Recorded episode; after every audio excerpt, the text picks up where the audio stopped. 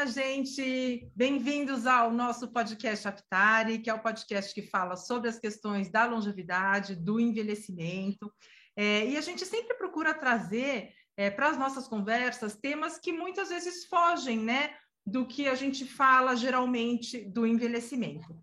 Então, hoje eu estou com duas pessoas muito queridas que vão abordar um tópico que a gente é, geralmente fala com muito cuidado, né? Que é o envelhecimento de pessoas que têm filhos especiais, né? A gente está aqui com o João Antunes e a Rosa Boglio. O João tem 70 anos e o João foi nosso foca no curso Repórter 60 Mais.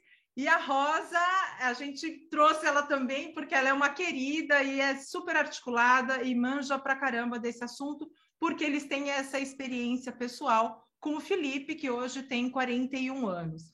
Então, é, João, Rosa, bem-vindos e obrigada por terem aceitado o nosso convite. A gente que agradece. Agradecemos também, estamos à disposição. Bom, é, como eu falei na nossa introdução, né, falar de, de uh, pessoas com, com deficiências ou pessoas especiais é sempre um tópico delicado, né? E aí falar do envelhecimento dos pais dessas pessoas é mais delicado ainda, porque a gente está falando de uma situação toda que requer vários uh, arranjos. Então eu queria começar do começo. É, o Felipe hoje tem 41 anos. É, quando ele nasceu, ele já foi diagnosticado com alguma deficiência? Ou vocês notaram só depois que ele já estava maiorzinho? Como é que foi isso? Então, o Felipe, quando nasceu, ele ninguém ninguém apresentou para nós nenhuma questão assim de, de qualquer situação que pudesse que ele estivesse tivesse ligado a uma deficiência. Aí, conforme ele foi crescendo no primeiro ano de vida, aí a gente começou a perceber que tinha que tinham alguns processos que ficavam mais lentos, né? Além do que ele também não conseguiu mamar, né? Que é um hoje em dia com, com a gente vai estudando e tudo, a gente percebe que esse o ato de mamar é um sinal de amadurecimento cerebral, né? E ele não conseguiu mamar de jeito nenhum. Então, olhando hoje, voltando para trás, eu percebo que isso já seria até assim para a gente pensar, né? Mas aí no decorrer do primeiro ano, aí ele atrasou a fala, atrasou o andar, e aí depois que ele completou um aninho, aí que a gente começou, né? Porque nem o pediatra também não percebia muita diferença nele, né? Ele era um bebê bonitinho, gordinho, fofinho, assim, e não tinha traços de sindrômicos, nada disso, né? É, é isso aí. A gente, no início, ele nasceu no carnaval, né? É... Na verdade, era sábado de carnaval que nós entramos na maternidade e ele acabou nascendo somente no dia seguinte, lá por volta do meio-dia. E isso vamos dizer, depois, à medida que a gente foi percebendo que passou esse tumor, a gente falou, poxa, será que o que aconteceu? Qual era o problema que levou ele a essa uhum. característica que a gente começou a perceber? É. E aí começou a, a, Rosa, principalmente, né, porque o homem, normalmente, ele se dedica ao trabalho, né? E, e, a mulher acaba se dedicando à casa e a pessoa que acho que tem muito mais afinidade, a mulher, eu entendo que ela tem essa característica, né? Uhum. O homem mais chatinho, né? É, e aí vocês, vocês começaram a perceber que eles tinham, ele tinha alguns atrasos, e aí vocês correram atrás e conseguiram chegar no diagnóstico, e não conseguiram chegar no diagnóstico. Qual que é o diagnóstico dele?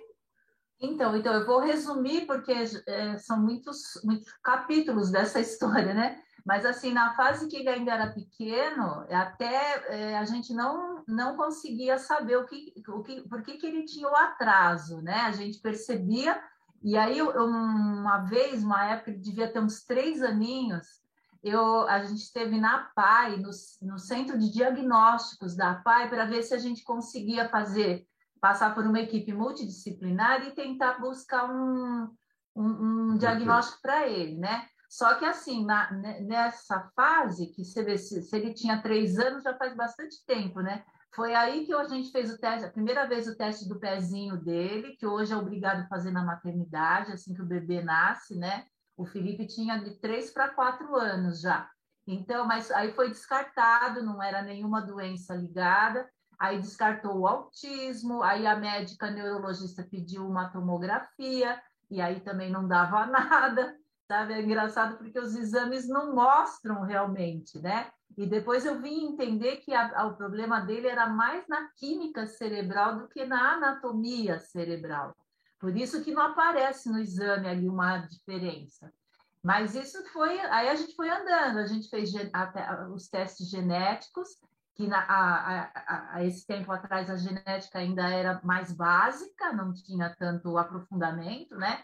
E aí, ne, com esse teste, foi descartado também que fosse alguma síndrome genética, porque, mas foi um exame simples, né, que nós fizemos.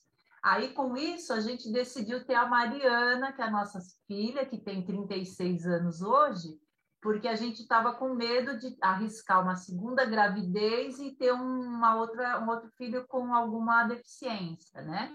Então, a gente viu que o teste genético deu normal, Aí a gente encomendou a, a Mariana para cegonha. e aí ela veio bem, veio tudo tranquilo. Com ela sempre foi tudo assim, muito, muito certinho, né? Bom, enfim, aí, aí para terminar a história do diagnóstico, a gente está sabendo agora, faz três anos só que a gente conseguiu fechar o diagnóstico dele, porque a gente conseguiu fazer um teste de DNA, que é um teste assim muito moderno, vamos dizer assim, né? Então, nesse teste do DNA é que a gente conseguiu identificar a síndrome que ele tem, que é uma doença rara, né? Que é uma quebra cromossômica.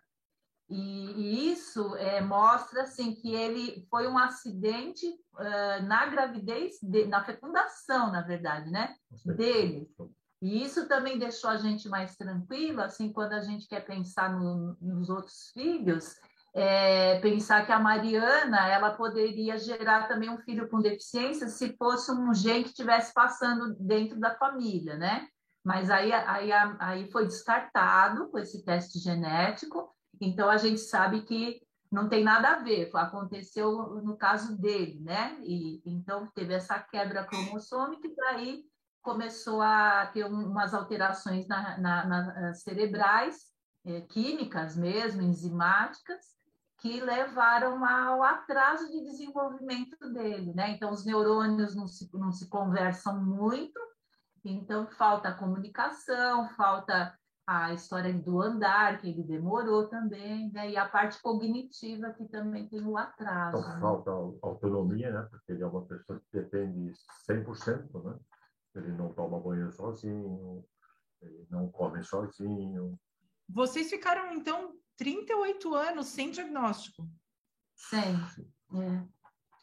E é interessante porque, é, é como mãe, né? Estou falando assim como mãe, eu, a gente sempre quer ter um nome, né, para aquilo ali, né? Porque eu falo, assim, ah, meu filho é autista, meu filho é síndrome de Down.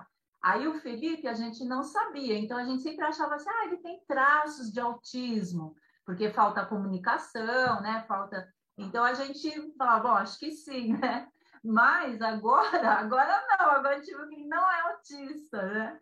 E assim, e, e, de alguma forma, olha só como é importante o, o, o, diagnóstico, porque primeiro assim, tem o prognóstico da doença, né? Se você sabe qual é a síndrome, você pode pensar o que, que vai ser na frente. E outra coisa interessante é porque é, a, a, a gente sempre achava que o Felipe tinha demorado muito para nascer. Então a gente achava que ele tinha uma anóxia do parto. Isso assim, pelas evidências que a gente tinha, né? Então a gente sempre culpava o médico, falou o médico demorou para chegar, né?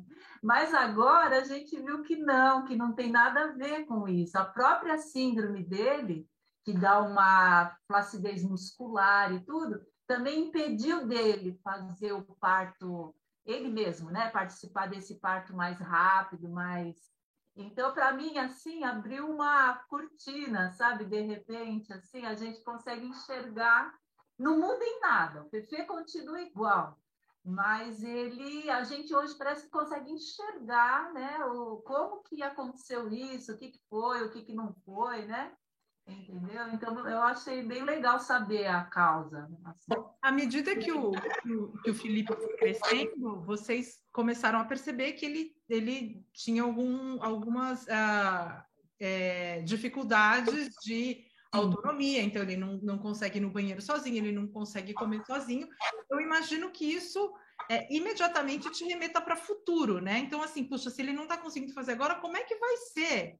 Como é, como é que foi para vocês é, lidar com essa ideia? Que, de repente, puxa, a gente vai ter uma criança, um filho que vai ser dependente é, o resto da vida. Como é que foi isso para vocês? Eu, só um minutinho. Eu acho que o maior aprendizado para nós é, é, perceber que ele não pode ficar preso exclusivamente com os pais. Ele precisa de uma liberdade porque para poder evoluir ele ficando preso com os pais, ele não evolui, né? Então, a gente sempre esteve com ele em tudo quanto é lugar. E nós, shopping, cinema, teatro. Ele, de vez em quando, deixava a gente vermelho, né? A gente ficar todo vermelho. E, mas é, é, a gente deu essa importância bastante grande dele participar integralmente da nossa vida. Né? E isso é uma coisa que acho que é bom para ele. Mas a coisa que a gente aprendeu mais agora, recentemente, nos últimos 15 anos, foi exatamente a necessidade dele de se desligar um pouquinho dos pais, coisa que os pais acham né, que a gente é que cuida 100% dele, né? e os outros não cuidariam, e não é verdade. É, é, a ideia de que os outros podem cuidar e ele se sentir mais livre ajuda bastante na evolução dele. É, não, eu acho, assim, a experiência que eu, que, eu, que eu tive como mãe, né? Eu acho assim, desde que a gente começou a perceber a deficiência dele, já, a gente já começou, vai na fono, vai aqui, vai na terapeuta ocupacional e vai tentando. Então, nessa fase, a gente, eu ainda tinha assim, uma esperança, vamos dizer assim, aspas, né? Que fosse só um atraso ali no comecinho da vida dele e tal. Mas aí, conforme o tempo vai passando, mesmo com esse apoio né, dessa, desse pessoal, a gente começa já a perceber que a, a defasagem já vai aumentando muito, né? É só você ir olhando para as crianças que estão no parquinho brincando e você já começa a perceber que ele brinca diferente, ou ele chora muito, não quer contato com outras crianças, que era o caso dele, né? Então, aí você já vai percebendo, né? E ah, o que eu tinha como proposta, assim, como mãe, que é o que o João também, lógico, a gente sempre fez tudo junto, era assim, pensar na escola para ele iniciar. Então ele foi, ele começou numa escola especial. Primeiro ele ia na escola que eu dava aula, né? No, no, no prézinho, no maternal, ele ia junto. Então ele ficava numa escola normal que aceitou ele, né? Assim mesmo, apesar da defasagem. E depois a gente foi procurar uma escola especializada mesmo, quando ele devia ter uns oito anos ou seis anos, acho que seis anos. Enfim, aí é, depois veio a ideia da. A gente fundou a Abrace quando ele tinha nove anos, né? Então, ele, na verdade, assim, ele nunca ficou sem atendimento, mesmo se não tinha o diagnóstico ou mesmo um prognóstico, o que tinha para fazer naquela fase foi feito para ele, né? Então ele acessava a escola, acessava a FONA, a terapia ocupacional, né? O neurologista que acompanha, aí você tem toda aquela equipe ali, né? E, e, é, e a gente dá muita cabeçada também, porque o médico quer medicalizar e a gente às vezes não quer ou, ou não precisa, então você acaba mesmo assim frequentando muitos e muitos consultórios médicos, assim, até você ir achando a, uhum. o seu caminho, né? Uhum. Mas, então, para a gente, assim, o que eu acho que a gente conseguiu fazer com o Felipe é que a gente sempre conseguiu dar esse suporte para o desenvolvimento dele, né? Então, ele sempre foi para a escola, a gente achava assim, o que ele puder desenvolver dentro da limitação dele, para a gente já era um ganho, né? Então ele foi caminhando, então sempre esteve na escola, depois a gente fundou a Abraço, a gente focou um trabalho bem assim, muito legal, muito profissional, um trabalho pedagógico, né? E aí ele também foi caminhando na Abraço, ele ficou acho que até os 26 anos, eu acho. Hoje ele não está na Abraço mais, né? Uhum. A gente já mudou o curso da história, mas ele ficou, então ele sempre foi estimulado. Né? Eu queria dizer isso, que ela, ele sempre esteve, né? Ele nunca ficou isolado dentro de casa, sozinho. E uhum. mesmo com a gente, ele ia em todos os lugares, né? Eu acho que nisso a gente acertou, sabe? Porque tem alguns pais que fazem o, o movimento contrário, eles deixam dentro de casa, porque acham que eh, lá fora ele vai é, sei lá, de vez em quando a gente passa uns perrengues, né, com eles, né? Eles têm umas fases complicadas, assim. Mas a gente nunca desanimou, né? A gente era um tal de comprar batata frita antes para poder. sempre a gente deu um jeito e, né, conseguimos levar. Nós sempre já nascemos internamente com a, com a ideia de inclusão dele seja, ele estaria com a gente em todo lugar que a gente estivesse. E quando a gente criou a ONG em 1989 para 90, a proposta foi exatamente de inclusão. Ou seja, não só do Felipe, que já estava dentro da nossa cabeça, mas dos outros pais que começaram a participar do projeto. Uhum. E é bacana, porque eu, eu, eu, eu, né, eu acompanhava assim, meio de longe, né? Então, eles iam fazer compra no supermercado, né? O fala, Felipe, fala você um fazer pouco, compra. Fala um pouco mais, com um pouco mais de detalhe. Então, vocês são fundadores, como, como vocês já trouxeram a Abrace, então vamos desenvolver um pouco é, esse assunto para os nossos ouvintes entenderem o que, que é a Abrace, o que, que ela tá. oferece, como está hoje, de que maneira tá. ela pode ajudar, né? É, tanto pais quanto, quanto é, os claro. alunos. É, então, no caso da Abraço foi o seguinte, a, a, esse grupo de pais que fundou a Abrace, lá no, em 1989, já faz um tempo, são 30 e poucos anos, né? Então, ele, eles estavam todos na mesma escola, era uma escola especializada, que é essa escola que eu te falei que a gente passou o Felipe para lá.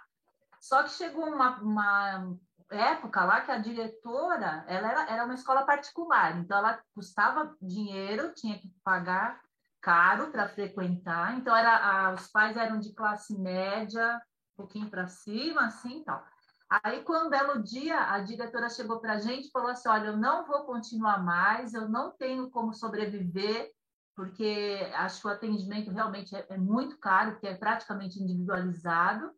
E ela então pegou e jogou uma batata quente para a gente. Ela falou: Olha, vou fechar.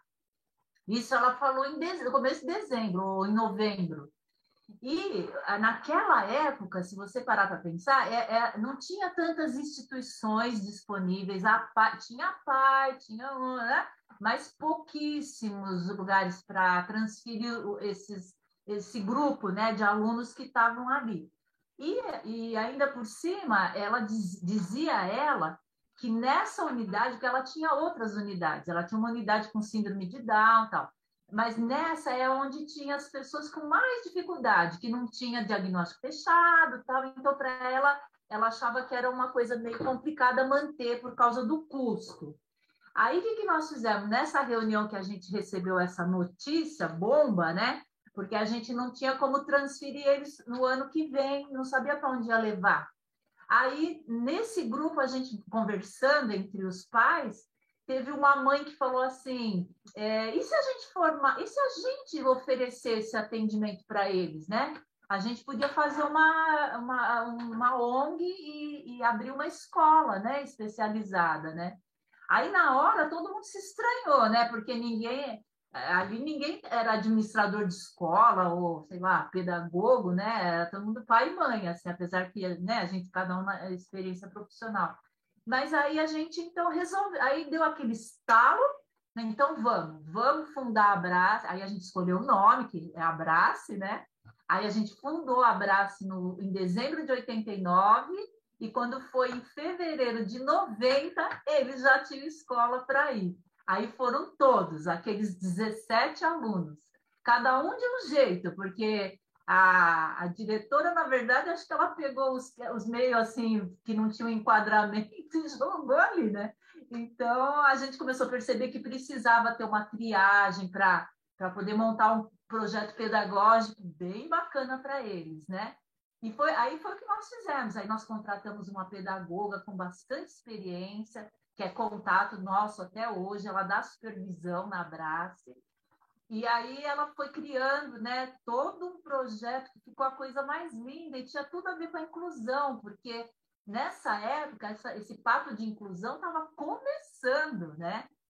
E aí a gente embarcou e foi assim um projeto maravilhoso, né? Que a gente com certeza sabe que dá certo, que vale a pena estimular, né? Que então é essa é um pouco da história da Abrace, né? Quantas, quantos alunos já foram atendidos pela Abrace nesses 30 e tantos anos? Ai, olha, é assim, né? Você sabe que entra e sai, né? Mas assim, a gente começou com 17, né? E aí depois a gente fez triagem, então alguns foram encaminhados para outras ONGs que trabalhavam com uh, deficiência auditiva. A gente foi buscando outros caminhos para uhum. eles, né? Mas hoje, depois de tanto tempo, vai, vem, vai, vem, hoje a Brace tem 75 atendimentos, mais ou menos, pode ser entre 70 e 80. E, e aí a gente, nesse meio caminho, também foi mudando um pouco esse perfil, porque a gente começou a, a ter os, a ter, o, os o, como é que fala? As utilidades públicas, né? A gente foi trabalhando para tirar a federal, a municipal e a, e a estadual, e aí, para isso, você tem que ter alunos com bolsa, né? O atendimento da comunidade, Uhum. E aí, então, a gente foi colocando, nós fomos criando os projetos, foi todo mundo entrando, e aí hoje a Abraço atende 80% é aluno que não paga.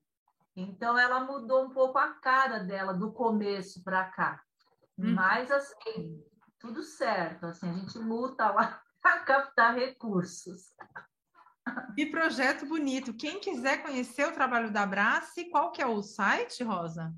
é, é associação, é associacão, né? Uhum. Associacão abrace.org.br.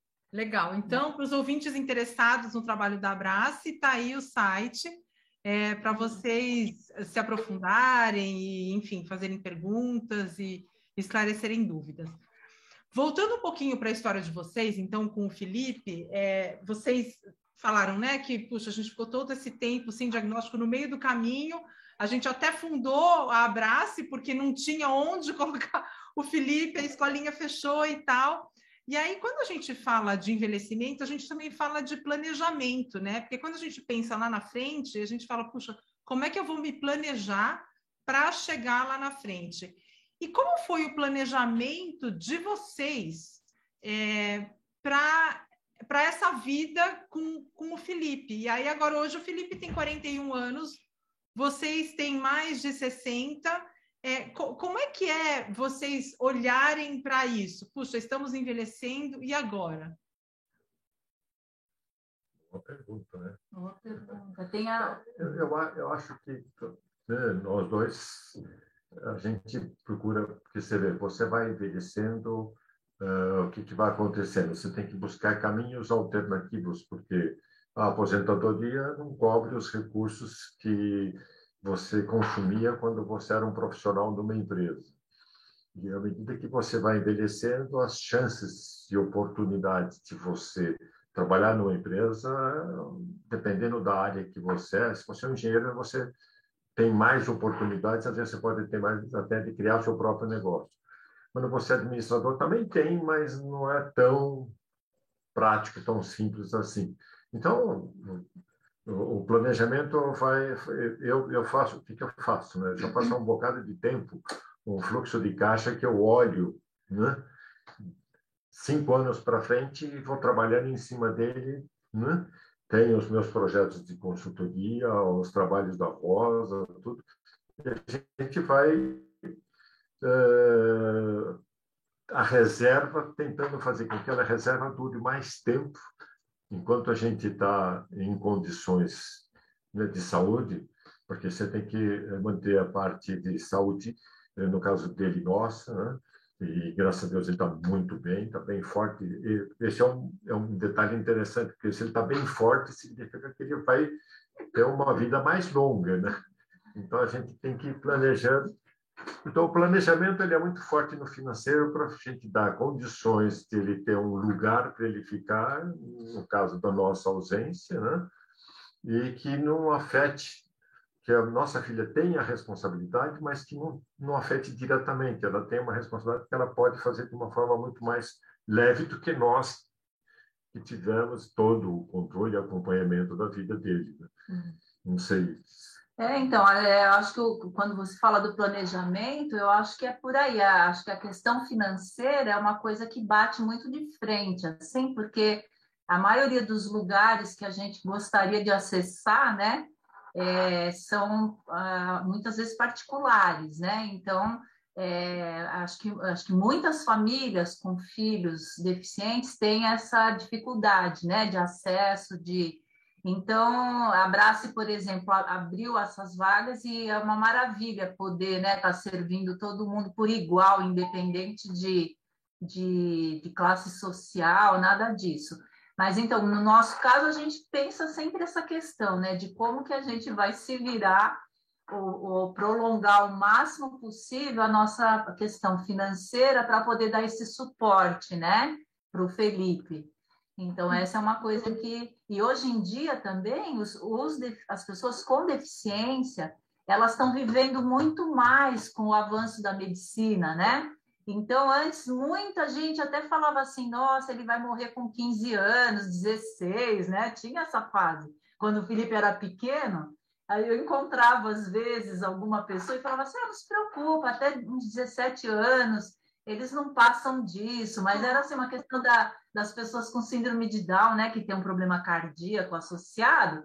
Então ficava um pouco essa história que ele não ia durar tanto assim, né? Mas hoje em dia pode mudar o pensamento, porque eles vão, as pessoas com síndrome de Down vão até 70 anos ou mais, né? Uhum. E o nosso Fefe está com 41, mas está em pleno vigor, né? Então, assim, é uma coisa que para se pensar mesmo, né? De pensar quem que vai primeiro, né? É, quem de nós iria primeiro? Então, não é porque ele é deficiente que ele vai primeiro. Então, a gente tem que estar tá calçado. Mas você vê que essa, acho que a gente ainda não falou, mas já há uns seis anos ele tem uma vivência numa residência que era nosso objetivo em 1990. Depois de uma longa pesquisa, que sempre batia no valor é, no necessário para você ter condições. Né? Conseguimos hoje né, um projeto que a gente precisa de um profissional que ele já tinha experiência de 20 anos trabalhando numa ONG, onde ele cuidava, ele era uma pessoa responsável pelo atendimento, cuidador de pessoas, meninas e meninos, né? Com autismo, com autismo, com deficiência de modo geral.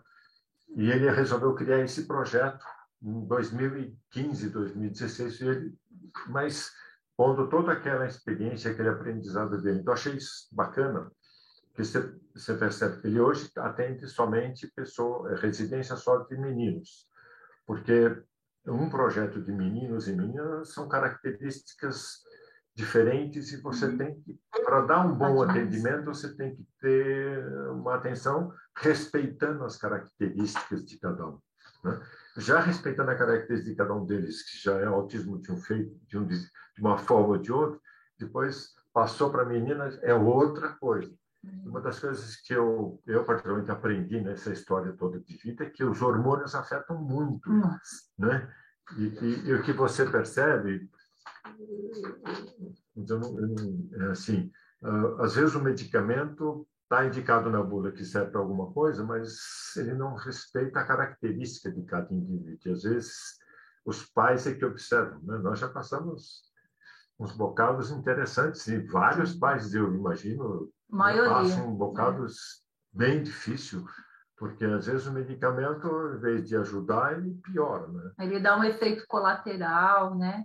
E, e essa questão que o João falou, hormonal, a fase mais difícil que eu ouço também, todos os pais relatando, e, e nós também, é essa fase da adolescência. Mas, assim, pelo fato deles terem a deficiência, a adolescência deles também é tardia, sabe? Então, eles estão lá com 25, 26 anos, 28, é a fase mais top de linha, assim, porque ele ele está com a força física total ali, que é, é, os meninos, né? Ou, as meninas também, mas assim, e ao mesmo tempo um, um desarranjo ali hormonal que você junta com a medicação, e a medicação dá o efeito reverso, efeito rebote. Então acontece de tudo um pouco, sabe? É um tal de quebra aqui, quebra ali, é uma fase muito complicada mesmo, sabe? O Felipe já ultrapassou, assim, a gente percebe muito a diferença, como agora ele está mais calminho, né? E a gente já conseguiu diminuir bastante os medicamentos dele, então a gente vê que ele está mais estabilizado, sabe?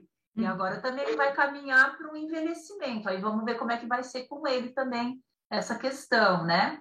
Mas assim, essa fase de assim que eu te falei dessa idade, onde eles estão com os hormônios assim, a flor da pele é muito, é muito, os pais têm que rebolar muito, sabe?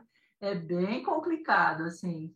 Mas é interessante olhar para trás e ver que, pelo menos para nós, essa fase já foi, né? Então, mas você vê que já com esse com a residência, com esse profissional que é o dono da residência, a gente consegue manter um diálogo e ele nos ajuda até, pela experiência dele, de acompanhar ou modificar e ajustar os medicamentos. É lógico que tem um neuropsiquiatra que Não, faz o acompanhamento, mas ele é que tem a percepção do resultado ao vivo. É, né? O ajuste, né? O ajuste das dosagens.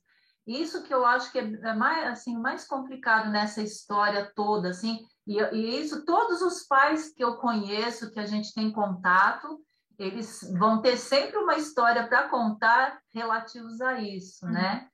Esses momentos dramáticos, assim, com a questão das, dos medicamentos. Uhum. É, eu, eu, perguntei da questão do planejamento, né? quando a gente fala de envelhecimento e planejamento, e vocês, a primeira coisa que vocês trouxeram foi a questão financeira, né? Então, assim, a gente tem que se preparar, porque, assim, o Felipe vai viver bastante, ele tá ótimo, tá com a saúde super em dia, tal, então, a gente precisa fazer essa reserva financeira. Ao mesmo tempo, é, à medida que a gente vai envelhecendo, a gente não tem o mesmo vigor, né? Então, assim, de, às vezes, sei lá, o Felipe está um pouco mais agitado e segurar o Felipe não é tão fácil. Vocês estão falando que ele ficou no hospital e ele chegou a, a quebrar o dedo da, da enfermeira, não por maldade, mas porque ele tem tanta força que, que, a, que a coisa acaba acontecendo, né? Então, de que maneira vocês é, estão se preparando também fisicamente e psicologicamente para esse envelhecimento como pais de alguém que tem uma deficiência? Olha, primeiro que é extremamente importante, independente de ter um filho deficiente, que você faça exercícios, né? Porque à medida que vai passando o tempo, até voltando ao curso, né? De, de professor repórter, que achei super bacana algumas orientações que o neurologista deu, é, eu sempre uso essa alternativa de você buscar caminhos diferentes para poder ajudar né, a parte cognitiva do cérebro. Então, a gente eh, tem, fazemos uma ginástica né, eh, supervisionada. supervisionada, né? uma chama É uma personal. Personal trainer de idoso. Mas são exercícios que são extremamente importantes, porque antes de eu começar a fazer esse exercício, logo que aconteceu a pandemia, lá pelo final de 2020, eu, te, eu fui fazer caminhada aqui fora, tombo um. Aí fui parar no pronto-socorro, pronto-socorro, machuquei aqui, fiz um buraco aqui no rosto. Falei, bom, foi lá, prestei mais atenção. Passou mais uns quatro meses, bomba novamente, segundo tom. Eu não fazia ainda os exercícios, né? Então, comecei a fazer exercício, de lá para cá mudou espetacularmente. Não tenho mais equilíbrio. Então, é extremamente importante a gente fazer uma atividade à medida que vai envelhecendo, porque a gente tem melhores condições para poder dar uma atenção, principalmente quando você tem. Primeiro, é bom por causa de você envelhecer. Segundo, é bom porque você precisa estar bem para poder dar conta uhum. dele. Né? Apesar de que ele tem, vamos dizer, ele poderia ficar integralmente lá na residência, né?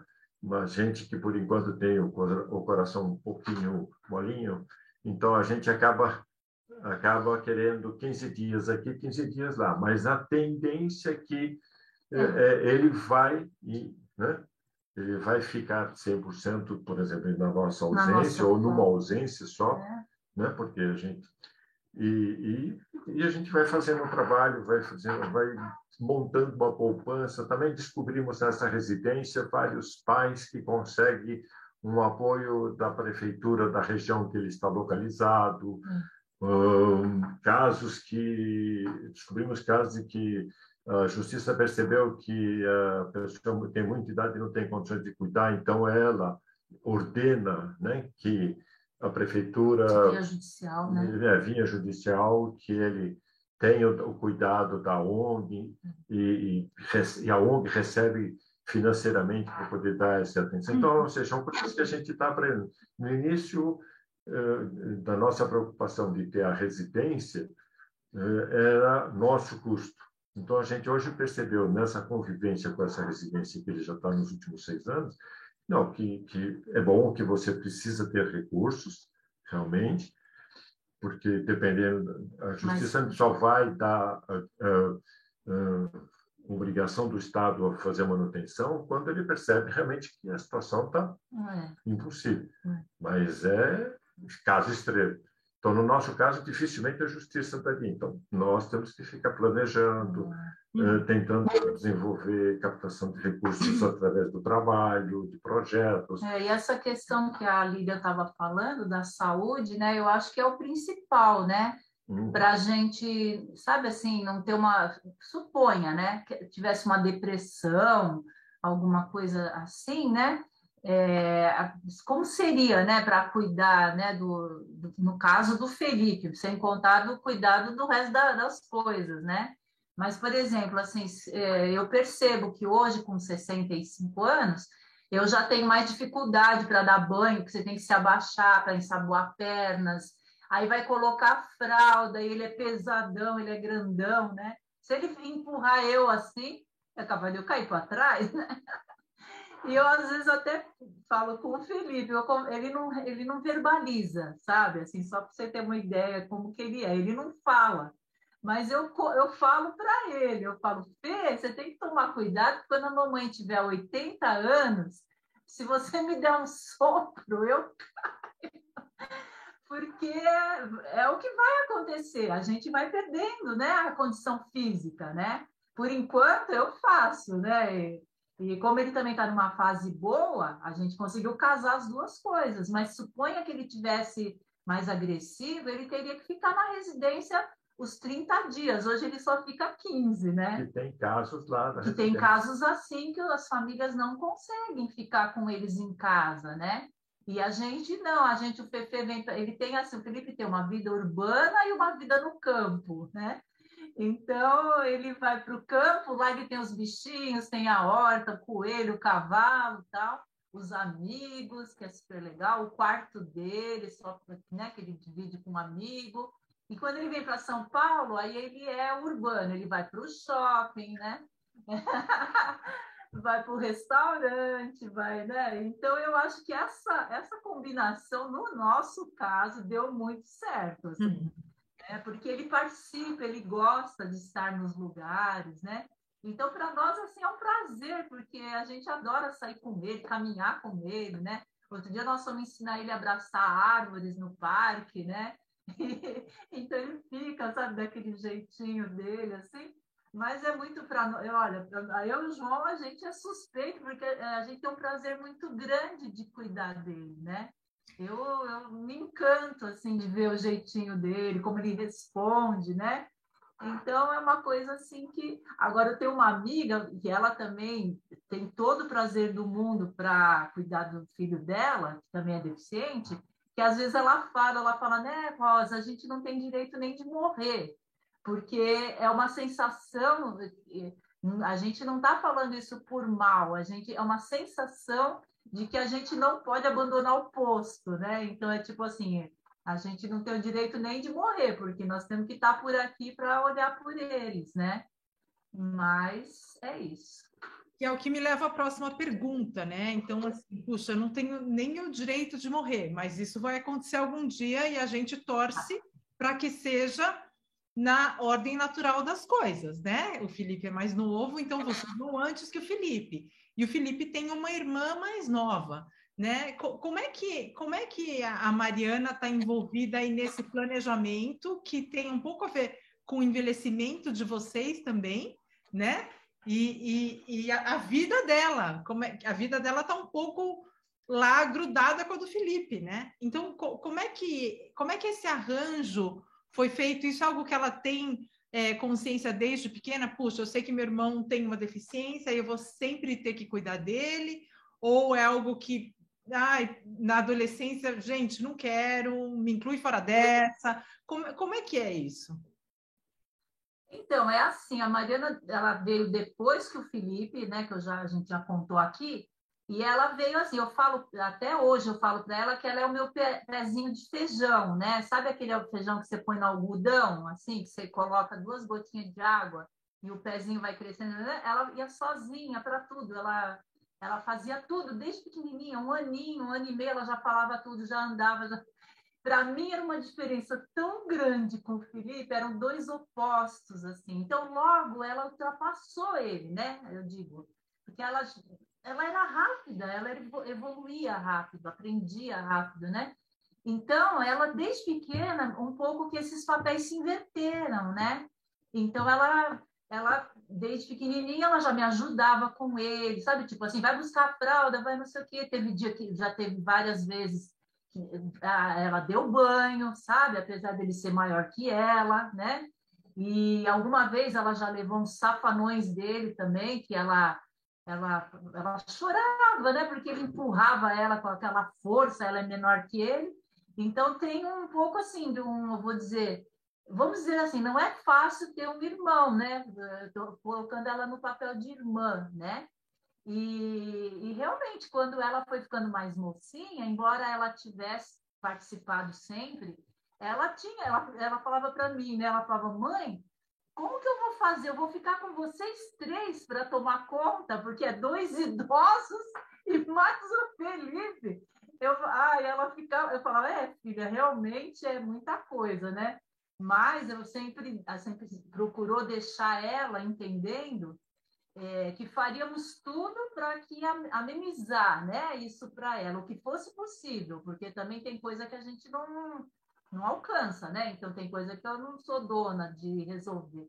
Mas o que fosse possível para nós, em termos de organizar nossa vida, para que ela também fosse contemplada com momentos de paz, né? Que ela não, não tivesse que abandonar a carreira e vai namorar, vai casar se quiser, uhum. e tudo bem. Mas assim, mas ela teve momentos assim mais para trás que eu acho que ela tinha uma preocupação com isso, assim, do peso que seria é, porque tem a questão financeira que envolve também cuidar de pessoas né, que precisam de cuidados. Então, o que nós estamos fazendo até hoje, é, inclusive com relação a ela, é isso: a gente vai organizando né, a, as coisas da, da casa, ela da sabe, família. Ela está consciente que precisa é, ter... E ela, mas ela entende que, que no futuro, se dependendo como que as coisas forem andando, né? Ela sabe que vai chegar uma hora que pode encostar nela, né? Ah, mas assim, ela, mas ela acompanha com a gente o tempo todo, né? As situações, se o Felipe fica doente, se ele na época do hospital psiquiátrico, que a gente sentava e chorava todo mundo junto, né? Então, assim, ela acompanha, então ela sabe, né? Ainda mais agora nessa fase, né, de, de, de 30 e 40 anos, que acho que é a fase de maior investimento profissional, né? maior investimento de relacionamento. Então, é, ou seja, graças a Deus estamos ainda, né? estamos bem, alguns probleminhas aqui, uns percalços ali. Aí, aí veio o coronavírus para confundir mais a gente, né? mas tudo bem, a gente está bem e procura dar essa segurança e conversar com ela desses projetos de, de do, do, do trabalho que a gente procura fazer para ter recursos para poder sustentar, né? Uh, no caso, o plano de saúde dele, porque o nosso também, né? Mas é. o dele tem que ser diferente porque não tem Prevent Senior lá, só tem... Só, lá é onde ele está, é. Então, o plano de saúde tem que... Então, Enfim, né? a gente são... sempre coloca é. ela a par. é. né? mas procura deixar ela tranquila enquanto a gente está bem, graças a Deus, vai tranquila. É. Né?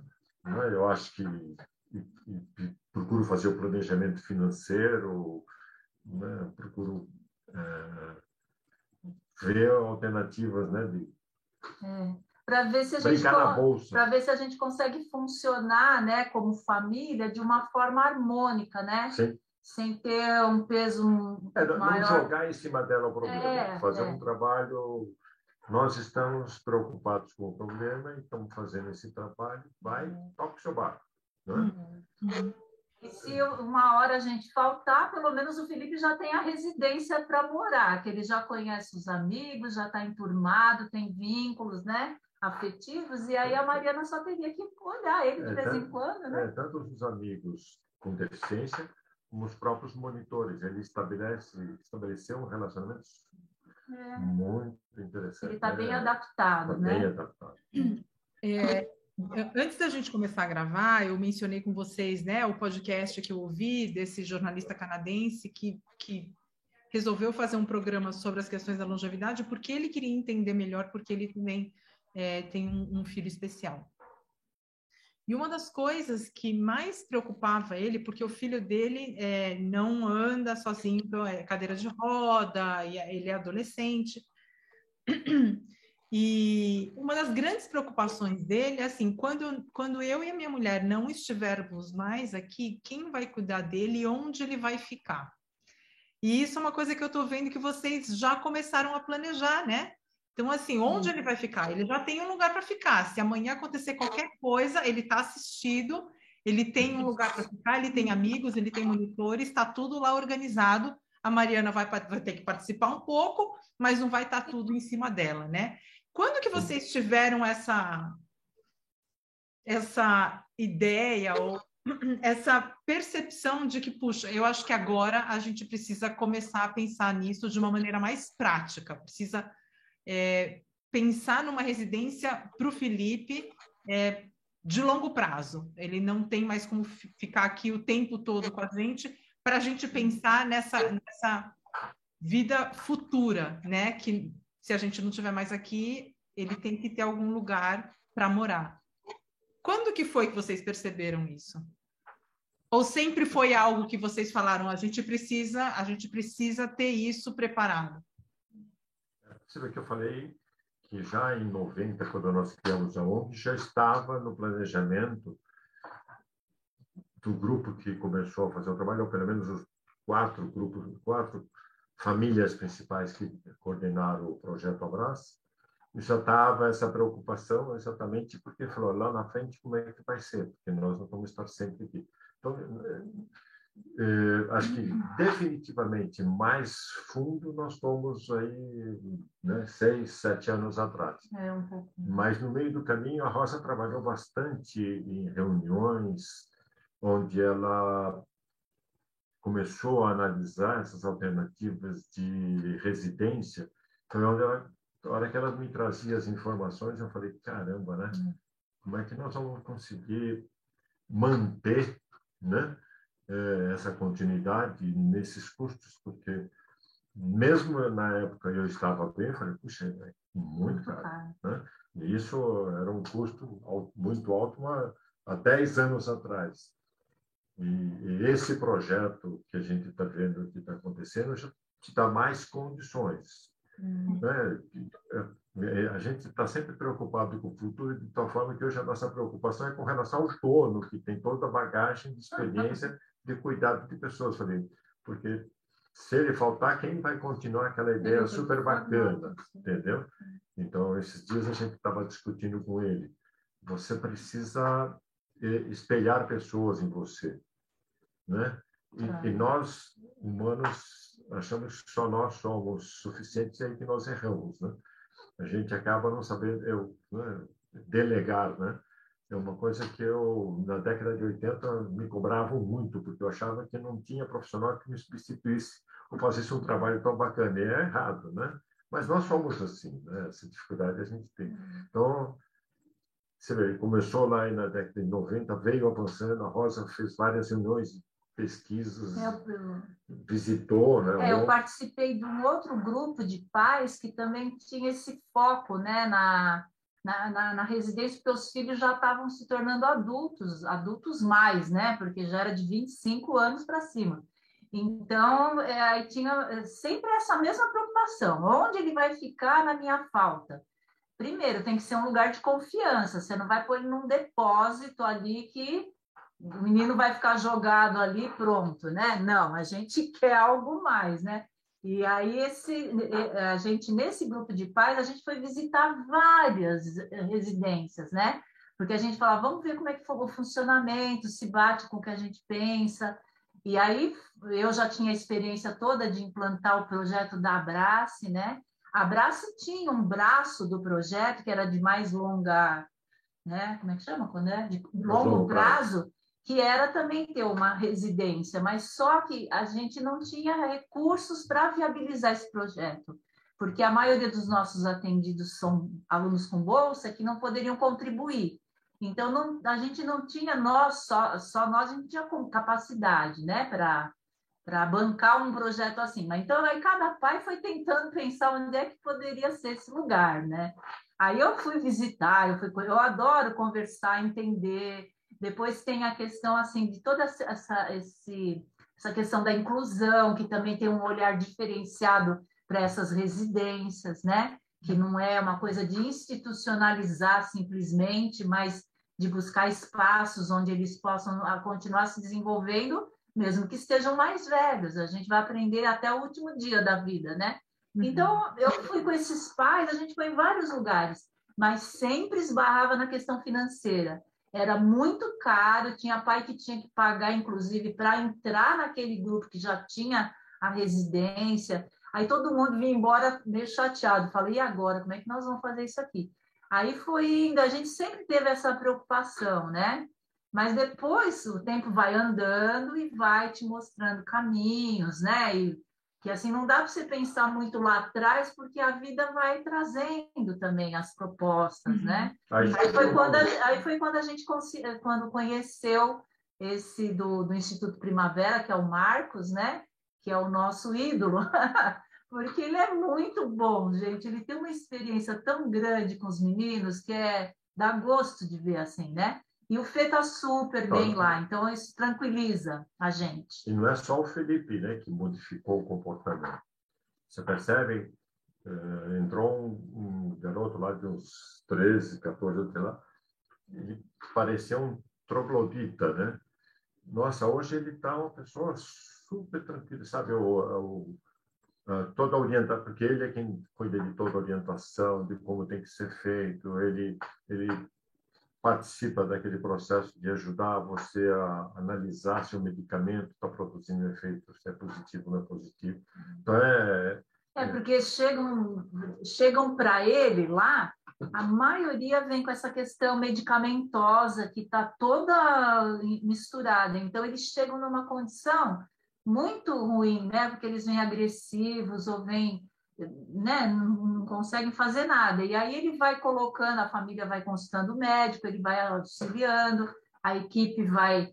E olha, vai passando o tempo, você fala, nossa, tem outra pessoa ali no lugar. E é muito lindo ver esse processo, sabe? É de muito valor. Aí é o importante que a gente é, tenta transmitir para o médico, né? É que é, assim que é, nós temos ele ao nosso lado e vivemos 24 horas por dia dele. Então, nós somos uma pessoa importante no processo de receber uma orientação do médico, né? De, ou, por exemplo, a vivência toda que tem o Marcos com relação a cada um deles e o resultado que ele consegue. Né? Essa então, é a experiência é, é, prática. Gente, eu acho assim, é, é, a integração entre o médico, o, o a família, a família e uhum. a residência. É, nossa, é, não é tão simples. Tem um lado aí que não gosta muito dessa, dessa interferência. É. É, como é para vocês é, ver o Felipe envelhecendo?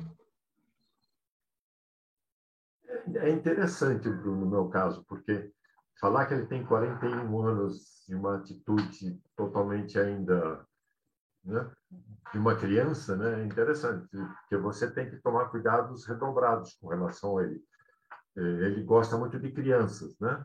Então você tem que estar de olho nele quando você está caminhando, quando você vai no shopping, tudo, porque ele, de vez em quando, vai lá e pega a mão daquela criança, né?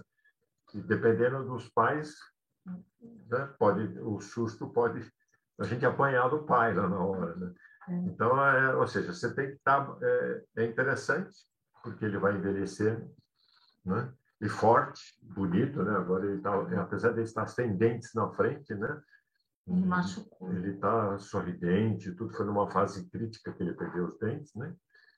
Isso para mim é, é, é, é, divertido, né? Eu, é. eu, ele é carinhoso, ele, a Rosa fica com ele aqui, eu, aqui no meu escritório fico olhando ele, de vez quando ele vem ver se eu estou aqui.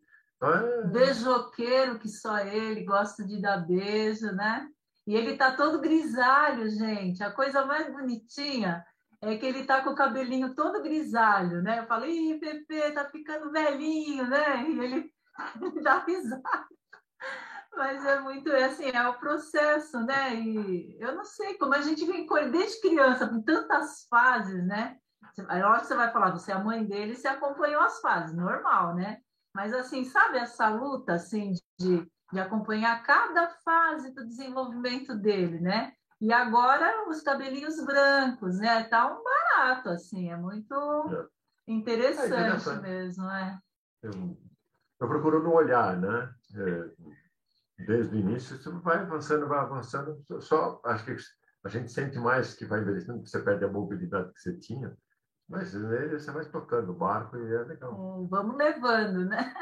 A gente leva ele no restaurante, vai para cá, vai para lá procura cuidar para ele não para controlar, né? porque de vez em quando ele fica, porque ele gosta de ficar olhando os garçons, né? Quando você está no restaurante. É. E quando ele vê uma pessoa que vai embora, vai se levantando da mesa, ele fala tchau, vamos embora. Mas ele fala um tchau bem alto e o alto. restaurante inteiro olha para você, assim, tipo assim, quem está falando, né? E a gente então ouve, né? É muito engraçado, assim, a manifestação dele, né? Ele entende que a pessoa está indo embora, né? Aí é, mas tem assim, tem essas coisas, né, que a gente de vez em quando tem que administrar quando está fora de casa com ele, né? Mas tudo, hoje em dia nós já tiramos de letras, já. hoje em dia é, já está melhor. É... Preparados para o futuro. É. Qual que é a, qual que vocês acham que é a principal lição que o, que o Felipe deu para vocês, essa, essa, né, esses 41 anos aí de vida, muito intenso, né? E ele continua aí trazendo muita alegria para vocês. Qual, qual vocês acham que é a principal lição que o, que o Felipe dá? Eu falo, porque eu falo, a minha é assim, né? Eu, logo que a gente casou, os, os nossos irmãos começaram a ter filhos e eu, eu comecei a pensar, nossa, né? Não gostei do jeito que ele cria, não gostei do jeito que ele cria. Aí passou a nossa vez, aí nasceu o Felipe. Aí eu falei, nossa, eu, não, eu, eu tinha um manual que eu achava que ia fazer diferente, mas agora veio uma pessoa diferente que eu não sei como usar manual nenhum, né? Não então, o, que, o, aprendizado que eu estou querendo mostrar dessa época assim, é extremamente importante a gente respeitar a característica de cada um deles, né? Porque como é o Felipe, como é a Mariana, mesmo que se fossem normais, cada um ia ter. Então, o meu aprendizado é assim, respeito da diferença de cada um não é fácil, porque a vida não permite que você fique paradinho tentando entender cada um, mas se você puder observar essa diferença de cada um, eu esse foi o meu maior aprendizado.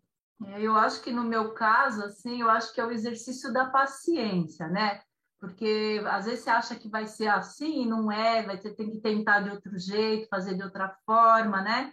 E então, o tempo, o Felipe é assim, é o tempo todo você tem que ter uma um, como é que fala, um plano B, né, para você usar, porque ele não segue uma regra, ele não tem uma, né, não tem assim aquela coisa, né, certinha. Ele fez ontem, ele não vai fazer amanhã. E ele não vai fazer hoje, amanhã ele já vai fazer diferente. Aí você fala, ah, então ontem à noite ele dormiu porque eu cantei, atirei o pau no gato. Tô dando um exemplo, tá?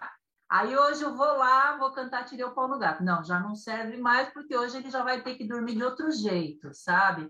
E tudo, tudo que você imaginar da vida dele foi assim. Então, para mim, foi, sabe aquela coisa da flexibilidade, assim, de você aprender a, a né, adaptar, né, se adaptar a ele. Lógico que a gente coloca limites também nisso, né, que é normal na educação dos filhos, mas, assim, no caso específico dele, essa questão da tolerância, né, do, do respeito, eu acho que o, o, no caso, assim, o que eu sinto maior assim por ele é um respeito, sabe? Eu respeito ele do jeito que ele é.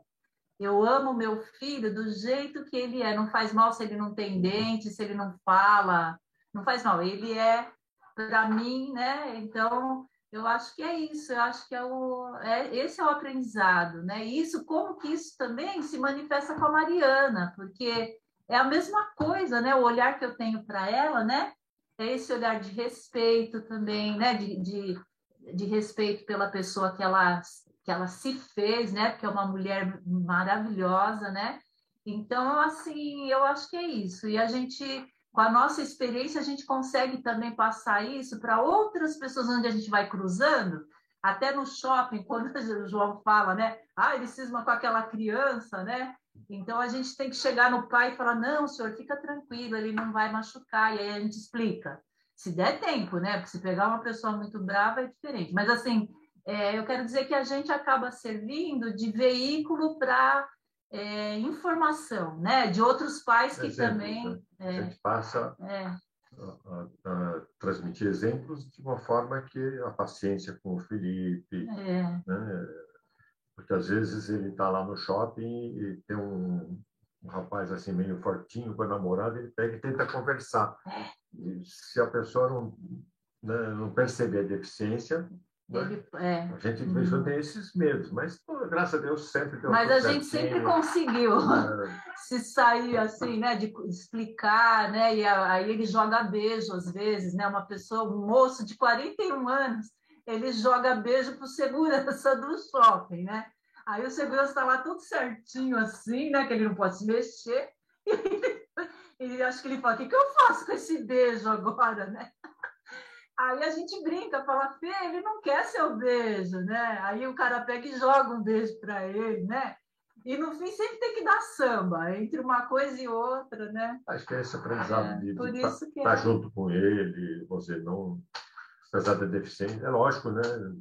É, você falou do, do, do, do, canadense que tem o deficiente que é cadeirante. É. O que a gente percebeu de 90 para cá, que, a, que as pessoas, é, talvez pelos exemplos vistos, passaram a ter mais coragem de trazer. A gente encontra no shopping pessoas com é, PC, né, que são paralisia cerebral, que ele está andando coisa que não acontecia lá em 1990 não tinha não existia é. e hoje você percebe que as pessoas todas hoje está mais é, né mais livre as pessoas estão mais libertas né mas é isso aí eu acho que esse planejamento que a gente vem fazendo graças a Deus está dando certo uhum. ou seja em tese seria assim né? se a gente falta hoje já tem um lugar que nem você não comentou Sim. já tem um lugar para o Felipe ficar é já tenho uma sustentação financeira que eu procuro né, uhum. para garantir, né? Garantir é. para que não subcarregue a Mariana. É, é, lógico, é, existe o um amadurecimento, um amadurecimento né?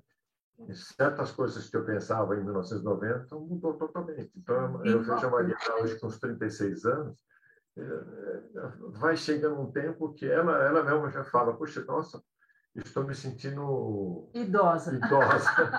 ela mesma fala porque ela percebe que, já está diferente. O, o, aquilo que ela tinha, né, lá atrás já já tá, mudou. Tá, já mudou. Né? Uhum, uhum.